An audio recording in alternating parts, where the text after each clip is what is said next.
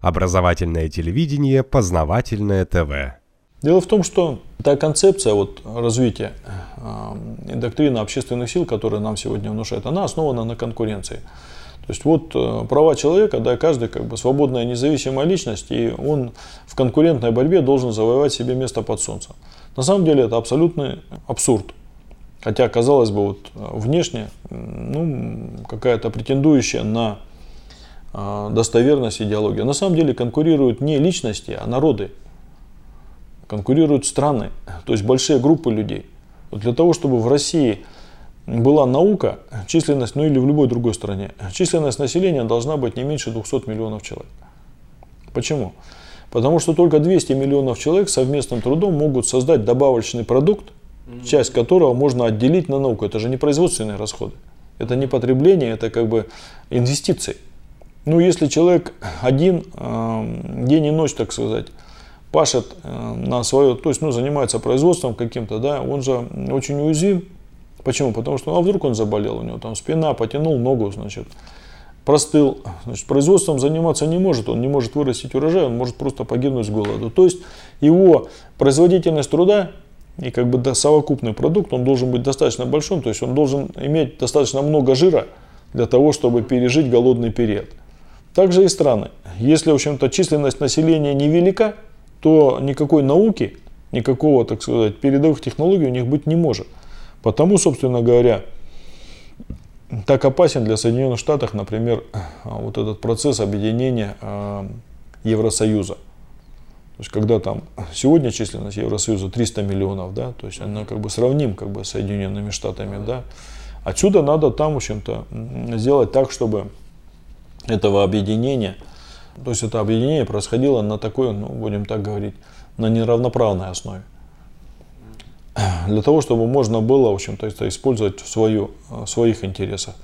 И поэтому так важно было расчленить Советский Союз. Ну что, ну вот давайте посмотрим, что выиграли от этого, предположим, наши азиатские страны, среднеазиатские. А во, они в Москве, в Москву едут просто толпами работать здесь, дворниками, да, рабочими. Да, да, да. А, ну хорошо, ладно, когда-то они выращивали хлопок, они создавали, то есть самолеты строили в Ташкенте. Они... Торпеды делали в да, Киргизии, да? Да, да, да, да, там электронику делали, значит, да много кое-чего делали, там комбайны, трактора и прочее. Значит, или что, на Украине сегодня наука развивается, или в Прибалтике она развивается, или в Молдавии. Значит, кто добился каких результатов?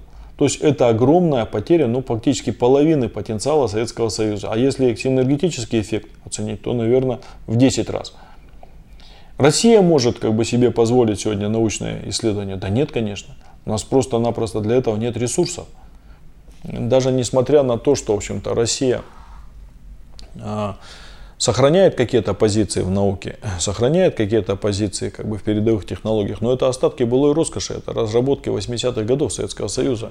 То есть какие-то выдающиеся открытия делают наши ученые, только находясь за рубежом. То есть они уехали за рубеж, там интегрировались в какую-то науку да, англоязычную, там делают соответствующие открытия. Но я не говорю о том, что у нас все так совсем плохо. Но перспектив вот для расширения сегодня, конечно, нет в конкурентной борьбе с Западом.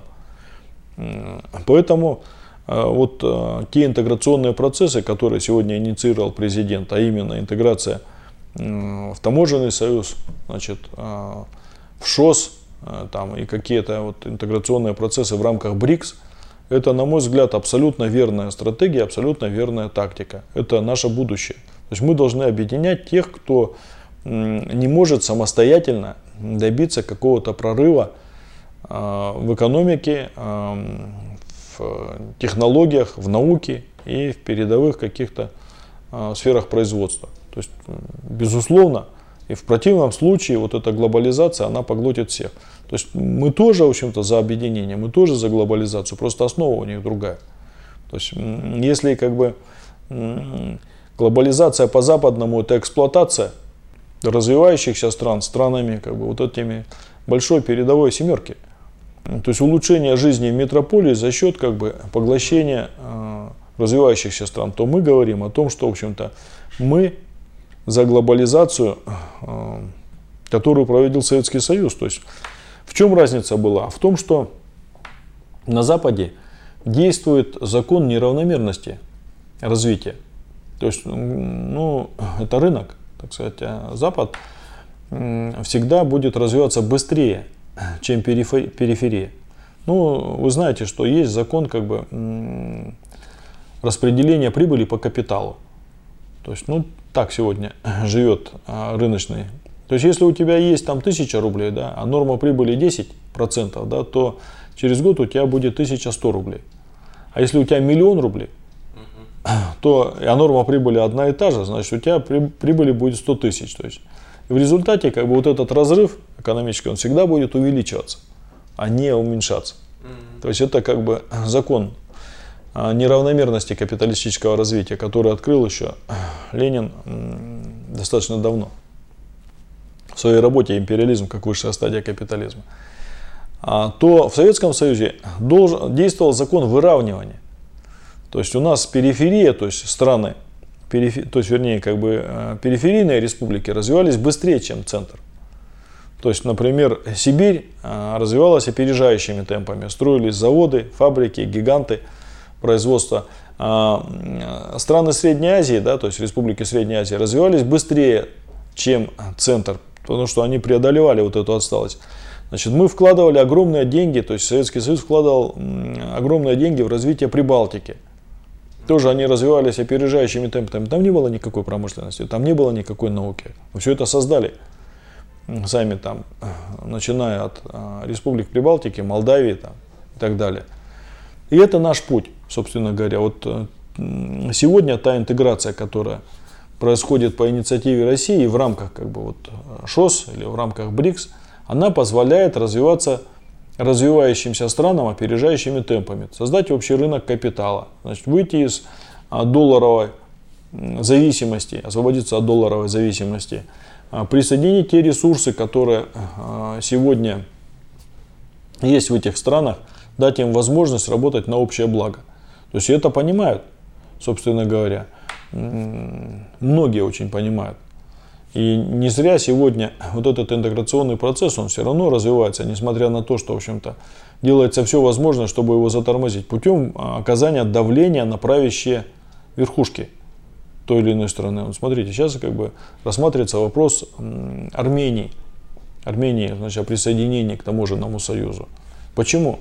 Армения сегодня находится во враждебном окружении, будем так говорить. Ей куда деваться? Конечно, она должна, то есть в одиночку она не выживет, значит, хоть как. Значит, она должна э, быть вместе с Россией. Только в этом случае гарантировано существование, гарантировано развитие и э, ну, какое-то там устойчивое или определенное будущее. А, рано или поздно, говорю, этот процесс, он объективен, но рано или поздно он все равно э, свое возьмет. То есть, конечно, можно было нанести поражение Советскому Союзу, значит, но это поражение, будем так говорить, не окончательное. То есть э, у нас есть возможность восстановить свои силы. Я, э, когда нас упрекают в том, что, ребята, вы хотите восстановить Советский Союз, наши руководители как бы страны да, всячески от этого отнекиваются. Нет, нет, что вы, упаси бог, мы не хотим восстановить Советский Союз, то есть они перед кем-то оправдываются. Вот я прямо говорю о том, что мы хотим восстановить Советский Союз, наше национально-освободительное движение. И это наша цель не только Советский Союз, но и, как бы вот, э, будем так говорить, э, то, что называлось социалистическим лагерем, да, ну, на новой основе. Угу. Ну, то есть это не, не, не копирование того, что было ранее. А копировать да? этого невозможно, значит, на новой основе это должно быть восстановлено. Нам говорят, это невозможно. Я говорю, а почему невозможно? Вот, например, э, Китай, тот же самый, да, он много раз расчленялся на части – и восстанавливался как вот такая великая как бы, китайская цивилизация в единое государство. У нас э, много раз э, мы видели расчленение той же самой Германии. Последний раз в результате Отечественной войны, Второй мировой войны, она была расчленена. Потом она восстановилась на наших глазах. Был расчленен Вьетнам. И он объединился, да. Это на наших глазах все происходит. И эти факторы, они э, присутствует постоянно. То есть невозможно восстановить Советский Союз, если мы смиримся, смиримся с этим поражением в холодной войне, с нашим поражением. То есть если мы будем, ну вот я, например, участвовал в дискуссии, где Рудской говорит, вот сейчас вот э, Советский Союз не восстановишь, снявши так сказать, голову по волосам не плачут, так он выразился. Но это идеология предателя. То есть он дважды сдавался в плен. Значит, он, это не идеология победителя, это идеология побежденного. То есть, который, ну да, ну вот отшлепали, да, отняли, ну, ну пускай хоть жизнь оставят, да, то есть я согласен с этим не воевать. Если народ с этим не смирится, если, в общем-то, у нас в обществе будет достаточно много таких людей, которые с этим не смирились, да, которые хотят восстановления нашей э, былой мощи, нашей страны, да, и нашего содружества, то э, это дело не безнадежное. Потому что, пускай ну, не при жизни нашей поколения, не мы сможем, значит наши дети смогут это сделать. То есть если ставить историческую перспективу, историческую задачу такую, да, а мы ее ставим такую задачу, значит мы будем добиваться подобной цели. Потому что это единственный путь, который гарантирует существование России да, и э, республик Советского Союза э, как самостоятельных, независимых, суверенных да, и э, процветающих. Это единственный путь. Познавательная точка ТВ. Много интересного.